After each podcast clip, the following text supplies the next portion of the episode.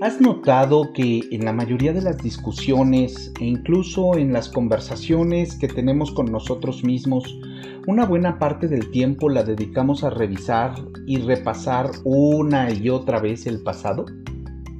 ¿Cómo sucedió? ¿Qué pasó que te llevó a esta situación? ¿Qué fue lo que se dijo? Y así miles de cuestionamientos de lo que ya pasó.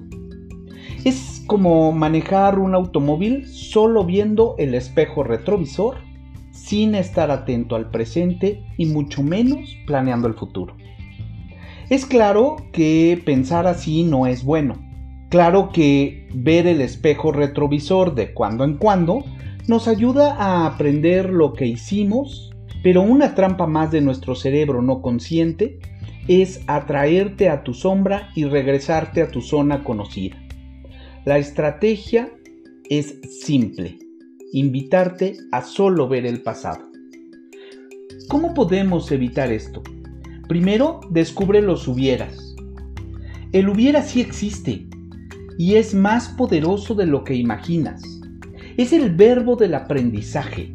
El hubiera aprovecha la calma y la perspectiva que te da el tiempo transcurrido después del problema o la situación que enfrentaste y con ellas crear escenarios alternativos, mismos en los que los resultados que imaginas son más convenientes para ti de lo que en efecto sucedió. ¿Te has descubierto alguna vez, después de una conversación difícil, diciéndote le hubiera dicho esto o esto otro? A eso me refiero, a escenarios alternativos. Por supuesto, que no te puedes regresar a modificar el pasado. Lo que hace que muchos digan que el hubiera no existe. Pero si escuchas tus hubieras con conciencia, poniéndoles atención, puedes aprender de ellos. Así cuando enfrentes situaciones similares o equivalentes, ya conoces una mejor manera de responder.